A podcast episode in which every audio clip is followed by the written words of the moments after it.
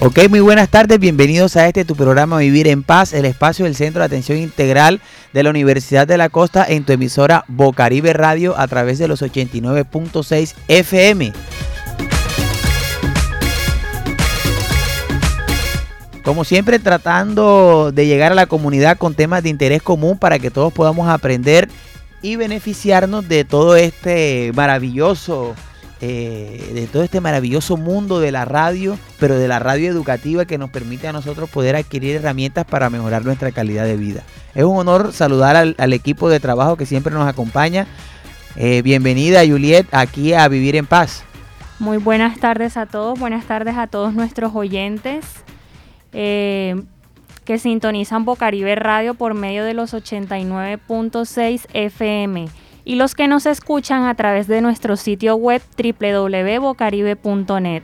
Hoy con música tono les traemos como siempre un muy interesante tema que nos dará mucho de qué hablar. Gracias Julia y también saludamos a Ani. Ani, bienvenida, la reina del barrio La Manga. Hola Alex, hola equipo, ¿cómo están? Eh, muy encantada de estar acompañándolos en este programa, nuestro eh, episodio de Vivir en Paz cada jueves y un saludo a todo el equipo que nos acompaña y a los oyentes. Bueno, y como es de costumbre aquí en Vivir en Paz, siempre traemos temas de interés común. Hoy vamos a estar hablando de todo esto, de las estrategias de mercado, de cómo vender más. Si yo tengo un negocio, cómo puedo hacer que mi negocio produzca dinero. Tenemos unos expertos invitados que nos estarán acompañando. Pero antes vámonos con nuestra frase del día. La experiencia del cliente es un catalizador de la transformación, es un impacto directo en la cultura y en todas las partes de un negocio. Oiga, pero explique eso porque yo no lo entendí.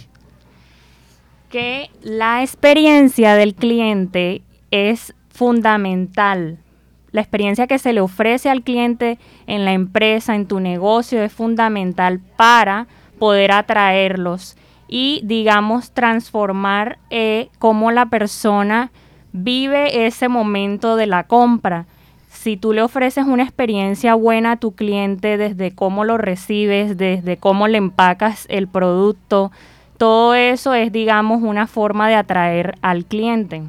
Ah, ok. Oye, fíjate que, eh, que ahora que dices eso, me, me, me, hace acordar una vez una estudiante que me dijo, una, en una feria, yo le dije, ay, ¿tú qué vendes? Me dijo, no importa lo que yo venda, lo importante es que tú vivas una experiencia maravillosa aquí en mi stand. Y yo, ¿verdad? No recuerdo ni qué vendía toda hora, pero sí me acuerdo de, de, Fue una feria de estas de mercadeo que hacían antes. Pero bueno, ¿qué otra frase tenemos para el día de hoy? En el mundo de los negocios, las cosas importantes no son hechas por una sola persona, son hechas por un grupo de personas. Ah, ya, dale. ¿Y qué, qué tienes tú de esa frase? ¿Qué te, qué te lleva?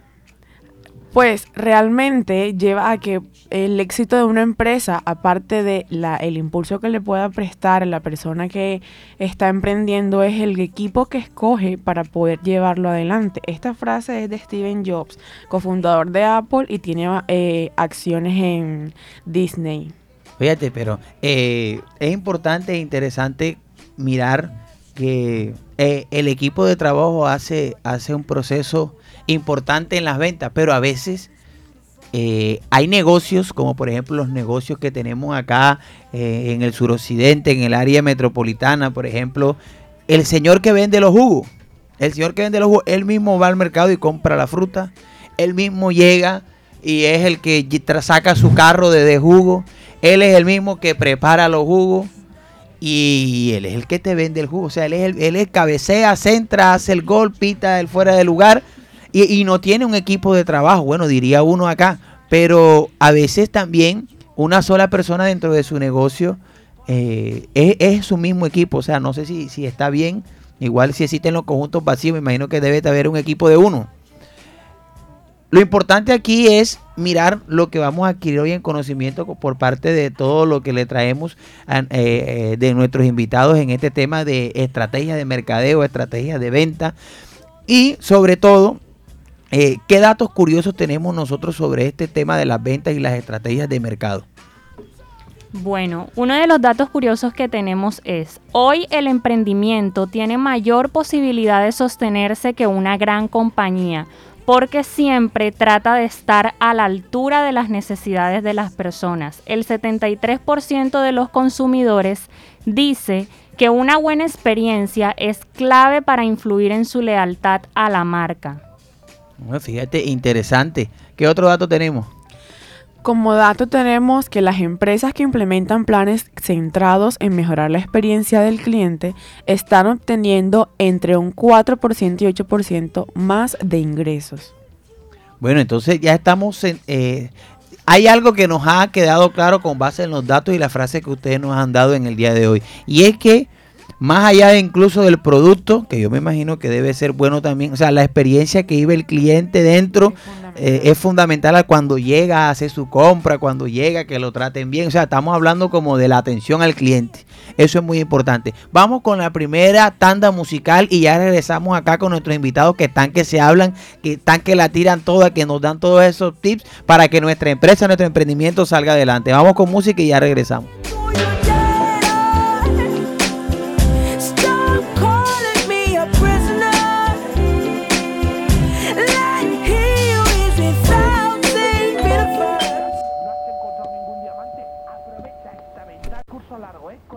Eres un gran embustero, porque eres un gran embustero, porque eres un gran embustero.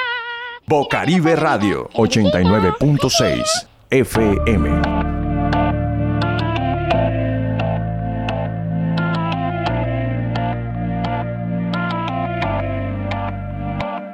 Por completarte me rompí en pedazos. Me lo advirtieron, pero no hice caso. Me di cuenta que lo tuyo es falso. La gota que rebasó el vaso. No me digas que lo sientes. Eso parece sincero, pero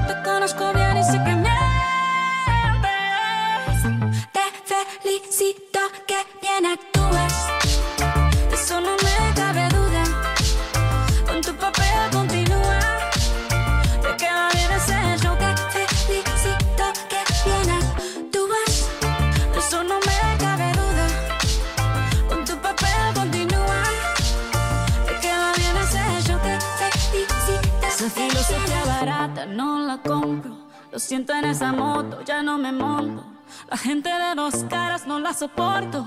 Yo que ponía las manos al fuego por ti. Me tratas como una más de tus antojos. Tu herida no me abrió la piel, pero sí los ojos. Los tengo rojos. De tanto llorar por ti y ahora resulta que lo sientes.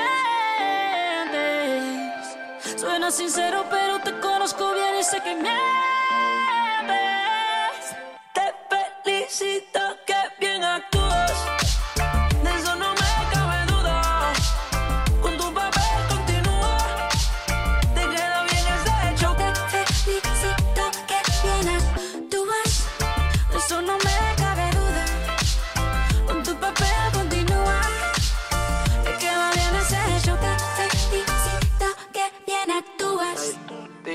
that's all.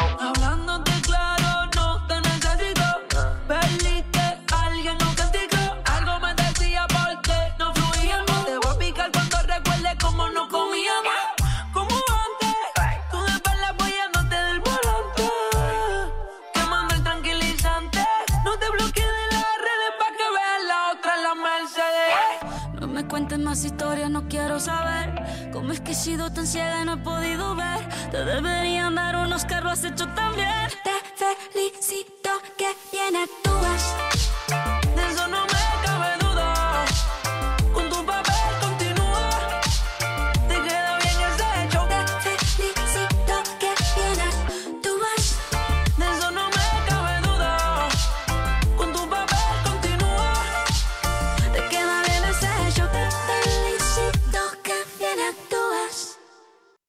Bueno, y continuamos acá en este tu programa Vivir en Paz, un espacio del Centro de Atención Integral de la Universidad de la Costa.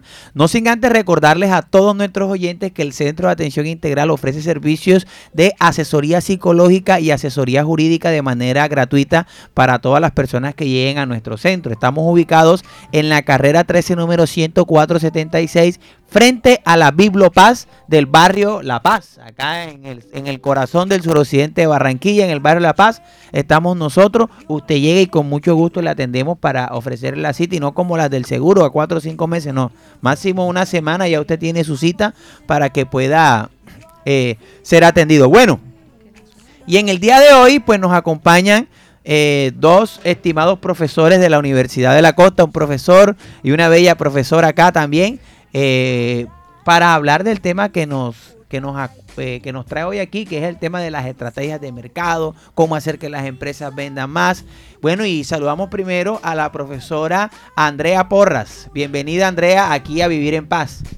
Hola, hola Alex, a todos los oyentes y la mesa de trabajo en esta, en esta tarde. Estamos muy contentos y felices de acompañarlos y bueno, dispuestos a ofrecer todas nuestras estrategias para que haya mejor ventas aquí en todo el sector. Ok, excelente. Tiene voz de, lo, de locutor, Andrea. Habla bien, bien, bien chévere. Andrea, una pregunta antes que pasemos acá con el, con el otro profesor. Cuéntanos, Andrea, ¿desde hace cuándo eres administradora? ¿En qué área de la administración te, te desempeñas y eso? Ok, bueno Alex, eh, yo estudié administración de empresas y luego me doctoré en administración también y en este momento me enfoco en emprendimiento, trabajo y asesoro emprendedores para que precisamente puedan crear más propuestas de valores innovadoras que ingresen al mercado y que tengan éxito. Y precisamente dentro de las cosas que manejamos es ponernos en los zapatos del cliente para poder ofrecer mejor valor y entonces vender más. Porque al final una innovación que no vende no es innovación. Excelente, excelente, excelente aquí con la, con la profe que la tenemos a, la- a la, a la que es para que nos venga a explicar de emprendimiento y todas estas cosas. Oiga, profe, y también tenemos acá al profesor Eduardo Cham, administrador de empresa. Bienvenido, profe, aquí a Vivir en Paz. Alex, eh, muchas gracias eh, por invitarnos acá a tu programa y todas las personas que nos están oyendo en este momento.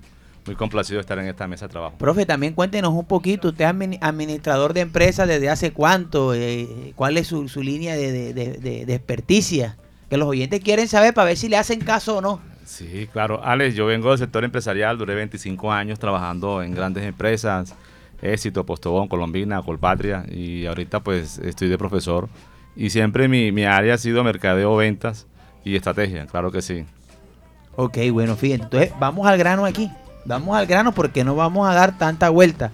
Sí, Eh, como tenemos dos invitados, por lo general tenemos uno, pero me parece dos, muy bien. eh, en el día de hoy que tengamos dos y, y ojo, de diferente género para que nos pueda dar una visión también un poco... eh, a veces dicen, dicen, son estereotipos, ya eso habrá que elevarlo a un tema de investigación, que las mujeres compran más que los hombres. Dicen ahí y que les gustan más las ventas, comprar y estas cosas que incluso reducen su nivel de estrés haciendo compras. Para que se fije usted. bueno Alex, eso es un mito. Es un mito. Sí, señor, eso es un mito, no es verdad. Eh, los hombres somos más impulsivos que las mujeres. Oye, fíjate, las mujeres son más racionales. es- Confirmo. estamos, estamos aquí, estamos aquí, eh, no estamos hablando de mito y ya enseguida nos están diciendo, profe, pero bueno, al grano enseguida. ¿Cómo puedo hacer yo que mi empresa venda más? O sea, o primero debo, hay mucha gente que le da miedo este tema de, de- de emprender o de hacer negocio porque no sabe si van a vender y piensan mucho en el producto, que es el que le van a entregar a, la, a las personas. Entonces, ¿cómo puedo hacer yo que mi empresa venda más? Es más importante el producto, no sé por dónde ustedes quieran empezar. Sí, eh, Alex, ahorita estaban hablando, las chicas estaban hablando del tema de la experiencia. Realmente la experiencia del cliente es, lo fundamental. Ya no solamente el producto es el rey, eso, eso, eso también es otro mito. Es toda la experiencia. Hoy hablamos de experiencia wow, sublime, experiencia, mm, si tienes un restaurante, que, que lleves a tu cliente, vaya y, y sienta como si estuviera tomando las sopas de la abuela o, o recuerde cómo sus padres eh, le hacían la sopa y todo lo demás. Entonces la experiencia es clave, o sea, para tú amarrar a tu cliente realmente es la experiencia. ¿Y qué significa la experiencia del cliente? ¿Y qué significa hacerlo se- sentir un efecto wow, que sea un efecto que tú lo- logres amarrarlo y que te siga comprando? Uno, eh, desde la limpieza del local, la organización del local, la iluminación del local, la atención al cliente. Porque si yo tengo un restaurante, lo primero que tengo que pensar es que la gente que llega ahí tiene hambre.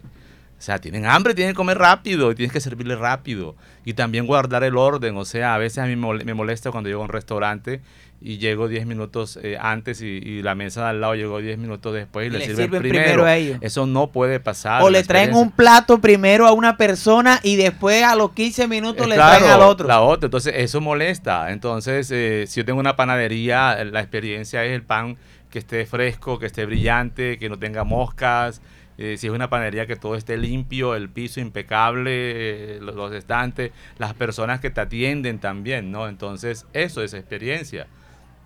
Más allá del precio y más allá del mismo producto, es, es, es todo el tema de, la experiencia allí que es fundamental, Alex. Fíjate, bueno, me parece muy chévere esto de la experiencia de que el local esté. Y ahora eh, lo aso voy a hacer una pregunta general, pero después lo voy a aterrizar más a lo comunitario.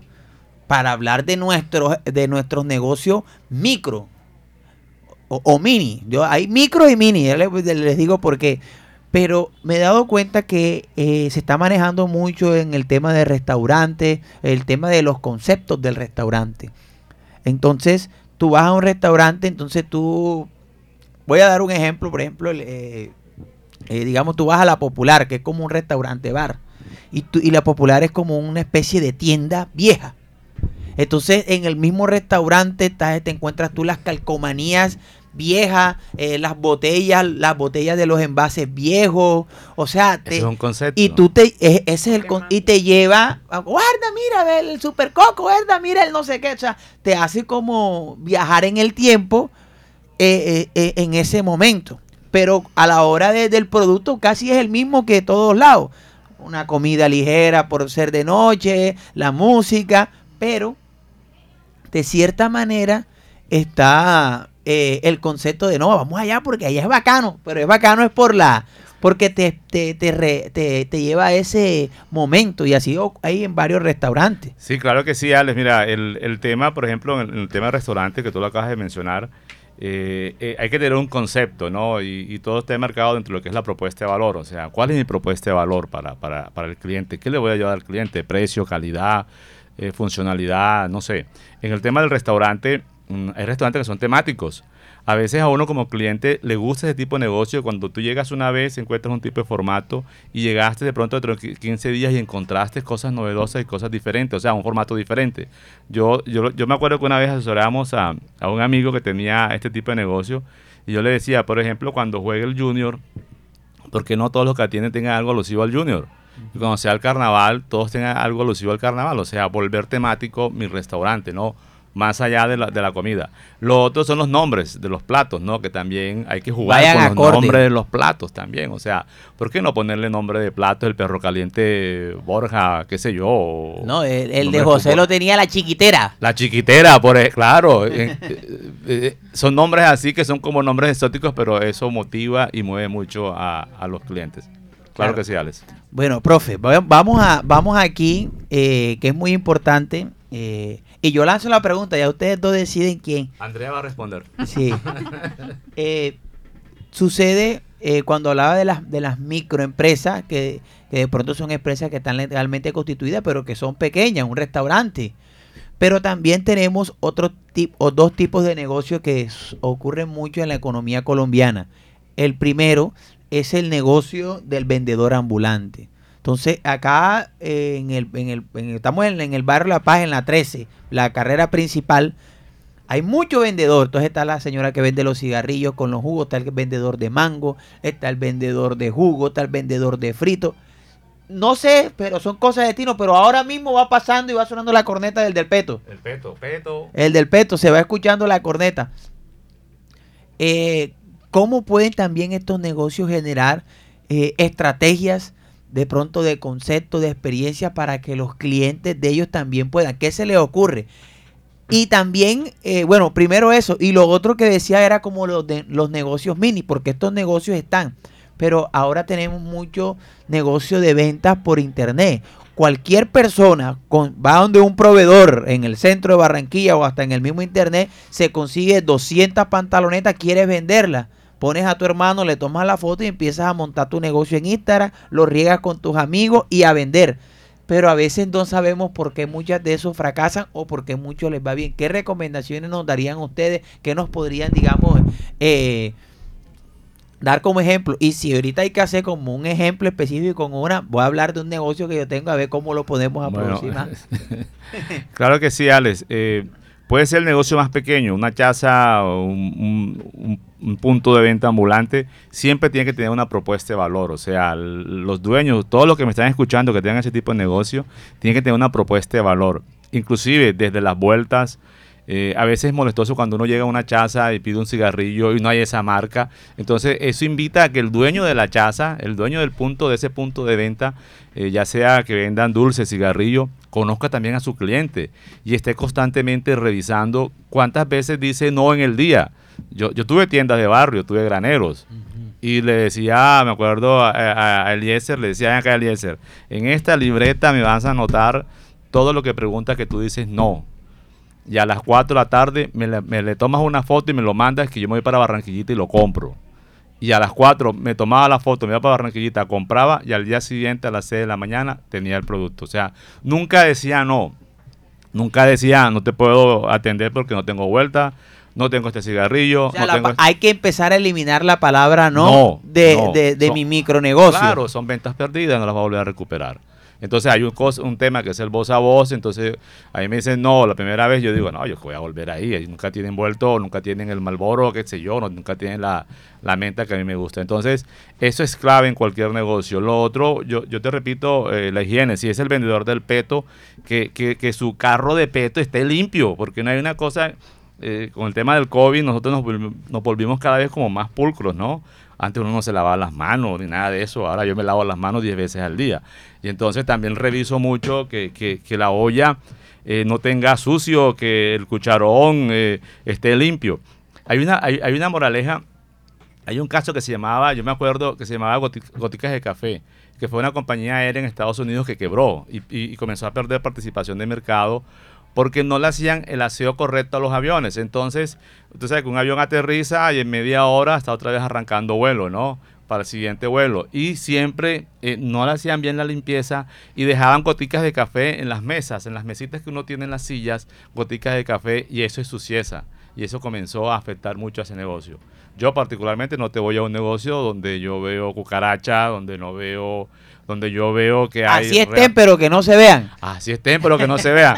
Por ahí unos Dicen videos donde corazón. había unas ratas, ¿no? Eh, creo que una panadería en 20 de julio, unas ratas allí. Yo jamás volví allí a esa panadería. Por mucho que la reformatearon, la cambiaron, la limpiaron. Yo dije, esas ratas aún siguen allí. Entonces, eso es clave. El negocio puede ser lo más pequeño, pero tienes que tener un concepto, una propuesta de valor y entender bien a tu cliente y nunca decir no. Si tú dices no, perdiste el año. Ok, ese del no está bueno. Eh, ¿Qué iba a decir la profe Andrea? Sí, bueno, complementando lo que dice el profesor Chan, es, es la atención, es la atención a las necesidades del cliente, pero también esa construcción de esa identidad que tú vas haciendo como vendedor en el ejercicio de tu, de tu profesión.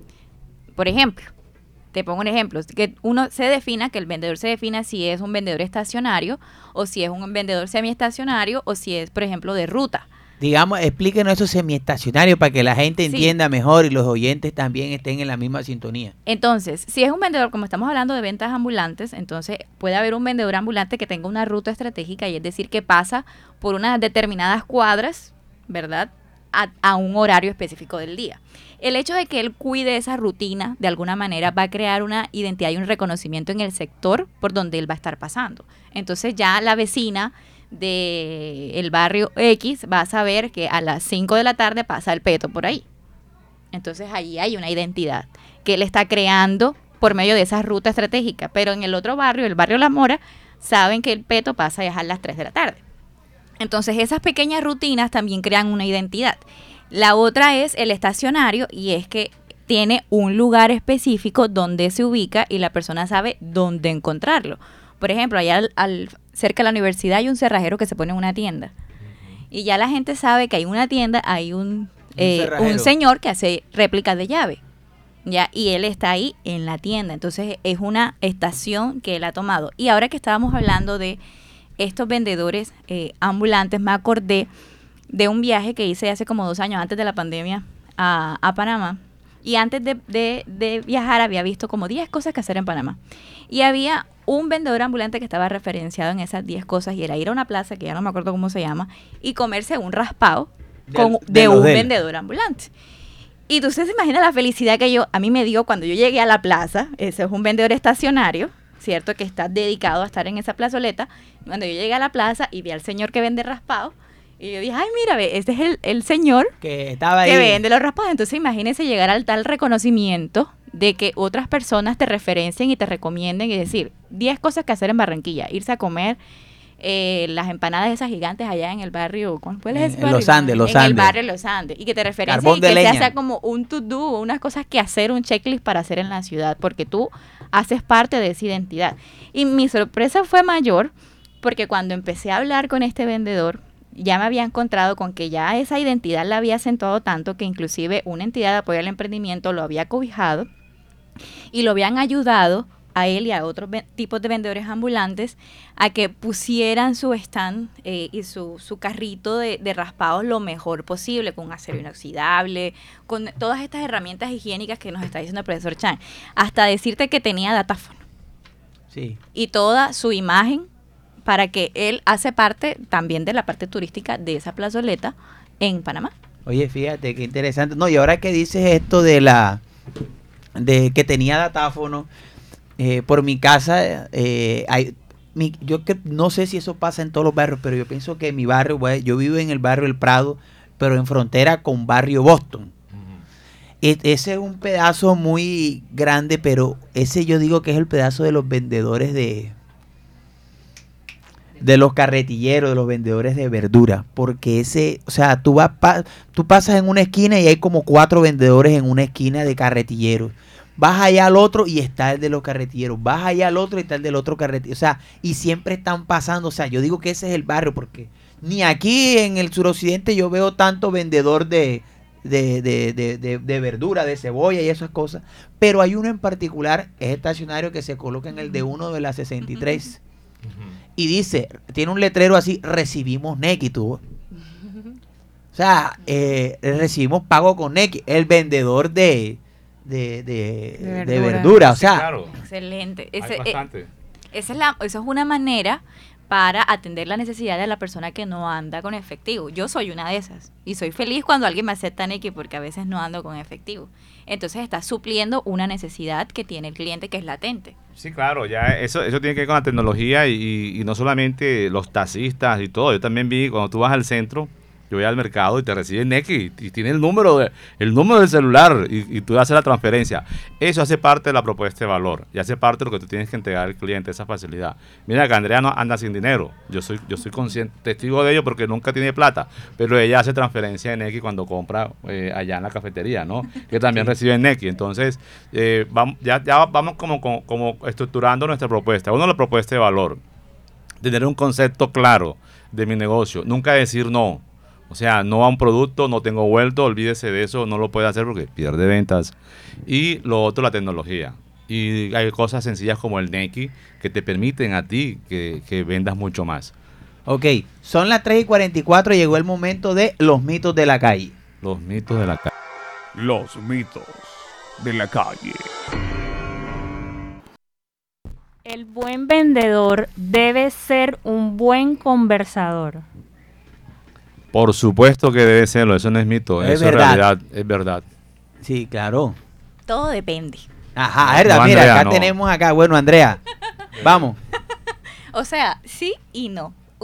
Todo está en la atención al cliente. Es decir, habrán clientes que les guste que usted le meta conversación y que siga hablando con él, pero habrán clientes que van a lo que van. Necesitan el tiempo y quieren comprar y que le dé su producto y usted se lo lleva y listo, san, Pero- con, san, pero con san. Un buen vendedor tiene que ser un buen con- conversador. Primero, tiene capacidad de escuchar, ¿no?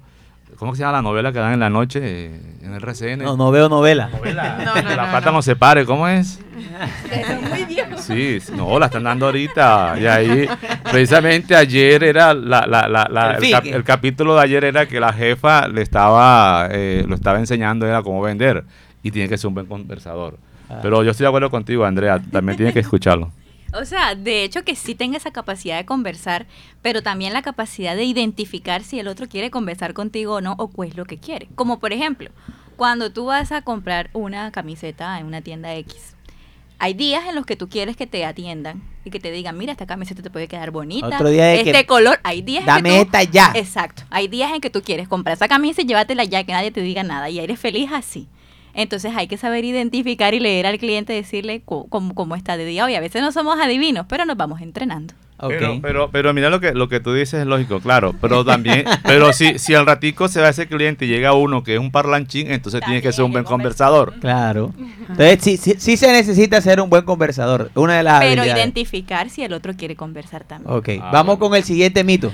Otro mito para el día de hoy es un buen producto se vende a sí mismo.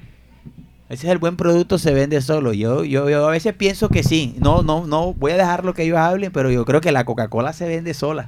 Eh, no, eso es un mito. Claro que no. El producto no se vende solo. El producto hace parte de un paquete, de una propuesta de valor y tiene otras cosas importantes, el formato, el sitio, la gente, mejor dicho. Ya el producto no se vende por sí solo solo. Es muy difícil, tiene que tener un- una marca muy fuerte. Coca- la Coca-Cola. Apple, Coca-Cola, obvio, tiene un poder de marca grandísimo, pero el resto tienes que echar el cuento para que te lo compren. Mm, ok. Sí, y sin embargo, y sin embargo también está el poder del- de, la experiencia que habíamos hablado y el voz a voz que se puede generar por una por un buen uso del producto o una satisfacción. Es decir, obviamente sí hay que tener una fuerza de venta para in- introducir al mercado el producto, pero claro que si tu producto tiene genera una mala experiencia, eso va a ocasionar un voz a voz negativo. Pero si la experiencia es positiva y tu producto genera resultados, lleva a llegar a un punto en el que sí se venda por sí solo porque el voz a voz mismo lo va también remitiendo. Como la Coca-Cola. Bueno, el tercer mito es, un buen vendedor debe tener una personalidad arrolladora. Eh, sí, claro, eso sí está claro y e- eso es verdad. Un buen vendedor tiene que tener carisma, empatía, tiene que conectarse. Vea, el buen vendedor se tiene que conectar con el cliente, definitivamente, con la mirada, con la sonrisa, con un gesto y no ser Lisandro, porque eso molesta mucho. Así encontrarás clientes que se echan a reír y tal, pero no, no, no todas las personas te aguantan que tú seas Lisandro O que lo toquen. o coqueto o que lo toques, claro, por supuesto. Pero una mirada cálida, un, un gesto amable es, es clave y fundamental para generar conexión. Cuando te conectas con el cliente, te siguen comprando. No, y ahora que tú dices eso de ser coqueto, sucede que pasa a lo inverso. El vendedor sí tiene que tener la habilidad de aceptar los cumplidos y la coquetería del cliente Qué en- cosa. en, ah, muchas ocasiones. Claro, claro. Eh, cosas cosas de- de- del mismo negocio. Vamos con musiquita y ya regresamos Por enseguida. favor. Y cafecito. Para comprarte una casa grande en donde quepa tu corazón. Yo solo quiero que la gente cante por todos lados esta canción. Desde San Juan hasta Barranquilla, desde Sevilla hasta Nueva York.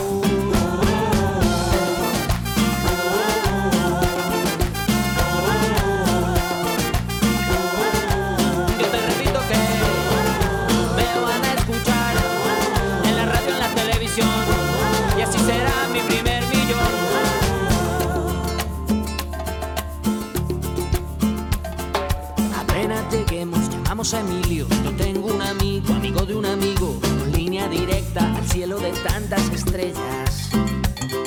Después andaremos de aquí para allá con Paulina Rubio y Alejandro Sanz. Tranquila, querida, Paulina solo es una amiga. Yo solo quiero pegar en la radio para ganar mi primer millón. Para comprarte una casa grande en donde quepa tu corazón. Yo solo quiero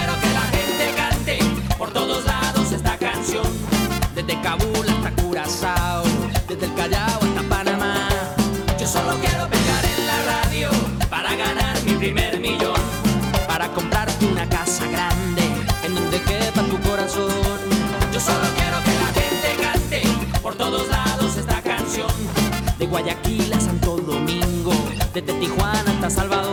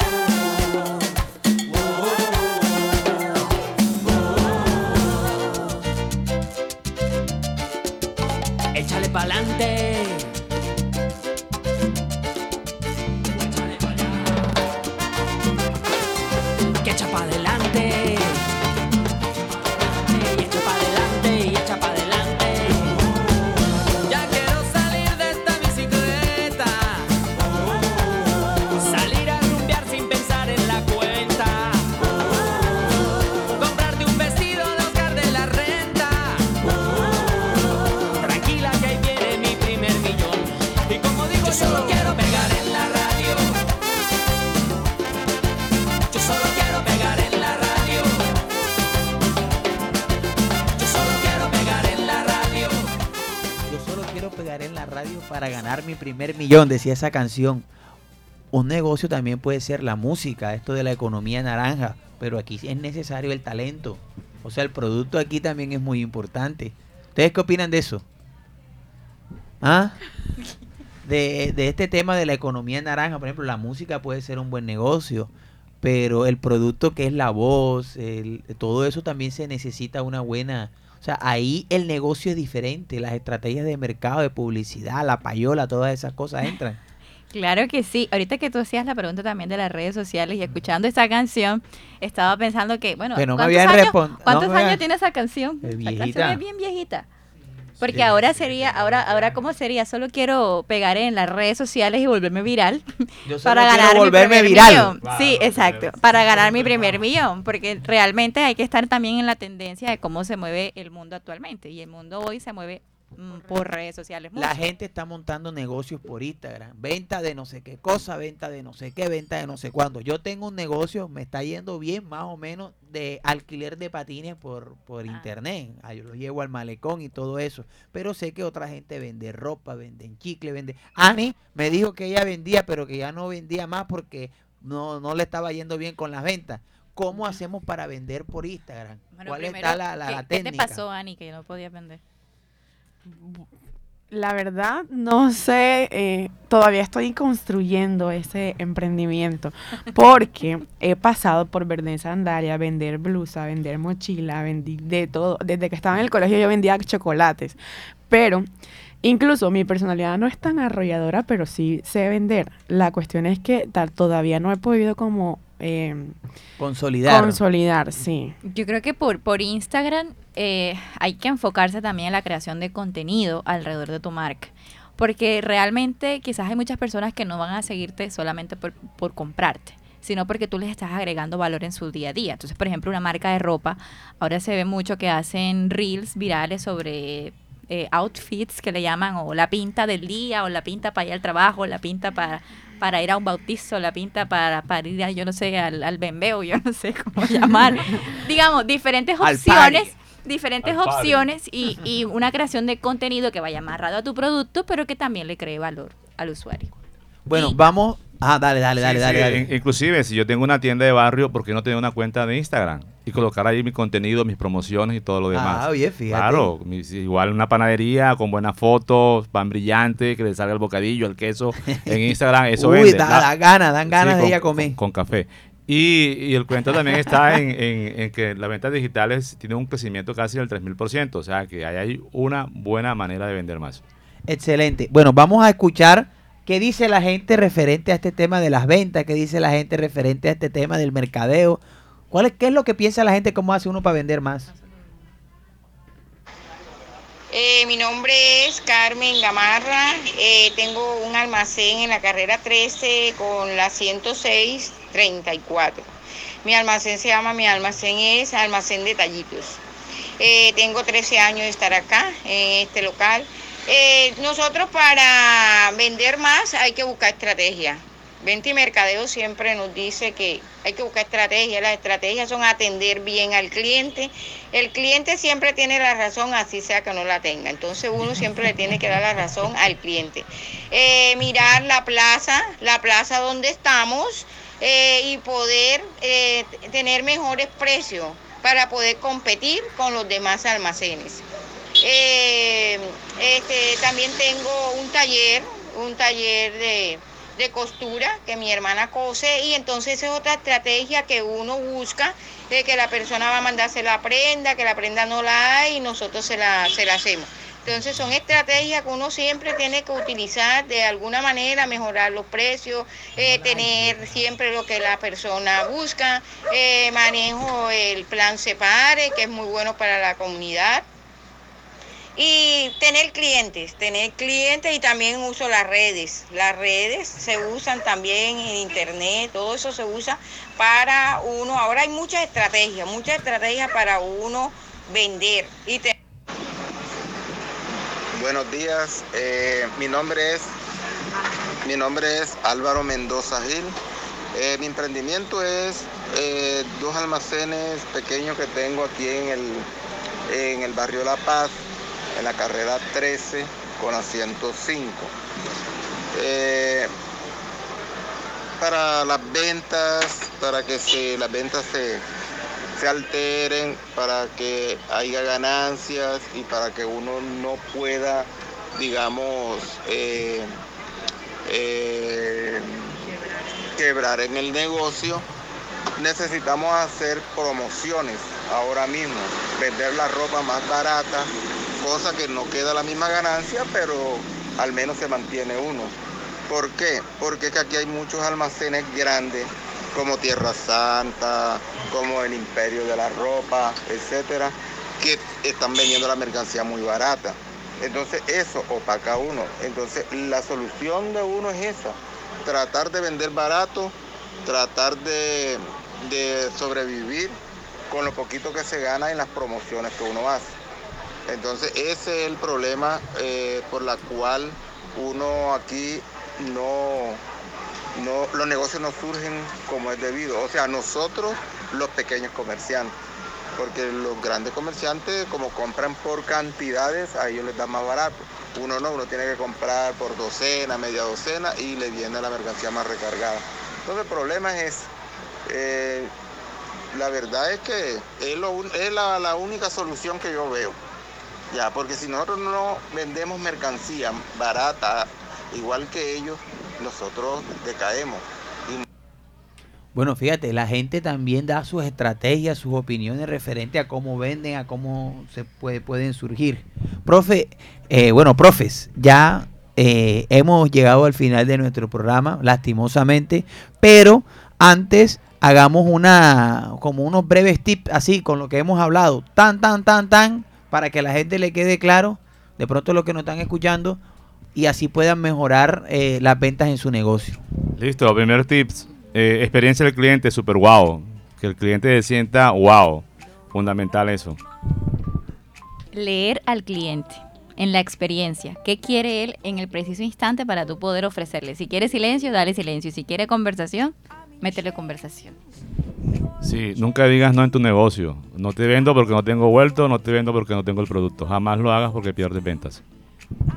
Ve creando poco a poco una identidad, dependiendo del negocio que tú tienes. Puede ir desde tu nombre, de la manera como te viste, la ruta que escoges, el tipo de productos que tienes, y vas creando una identidad. Acuérdate que tú eres clave en tu negocio. Tú eres el dueño del negocio, eres quien lo atiende y eres fundamental. Conéctate con tu cliente con una mirada cálida y con una atención realmente centrada en solucionarle su problema y lo que el cliente quiere. Ok, bueno, fíjate, ahí está. Hay que estar, hay que estar es en la jugada con los negocios. Ale, y otra cosa, eh, la- el tema del precio es un mito. Sí, el precio es un mito. Ahí es que Sí. una buena garantía de experiencia, una buena atención hace que la gente vuelva y pague. Estoy de acuerdo. Ok, muy bien. Para finalizar el programa, saludos. ¿A quién le vas a mandar saludos, profe? Saludos No, aquí. Un saludo muy especial a todas las personas que han sido estudiantes y han pasado por la clase de emprendimiento. Por ejemplo, aquí estoy sentada con una que espero que haya aprendido y hoy está dando Oye, cátedra yo- no- de emprendimiento. No le fue bien aquí. porque fracasó en los negocios. No, No, he aprendido porque estoy trabajando en eso. Profe, No, saludos a todos los oyentes que, que están emprendiendo y todos los estudiantes que tienen su propio negocio. La verdad que mm, para ellos todo esto. A todos los comerciantes de La Paz. sí. ¿a quién le mando este saludo, Ani? Pues precisamente a los clientes, que son los que piden esa buena atención, esa buena experiencia, porque aparte de comerciantes también eh, tuvimos la oportunidad de entrevistar personas desde la postura de clientes y lo que centraba en ellos era la buena atención. Ok. Bueno, este. Ya con esto finalizamos. Le mando saludos a mi papá. Yo le mando saludos a mi papá que nos está escuchando hoy allá en Miami. Un saludo Sí. para el viejo. Papi, estoy triunfando. Estamos triunfando acá. Desde el barrio La Paz hasta Miami. Para que vean que nos escuchan a nivel internacional. Así sea mi papá. Como decía el burro mocho, papá, estoy triunfando, préstame para la gasolina. bueno, entonces, este. Nos vemos el próximo jueves en otra emisión más de este tu programa Vivir en Paz.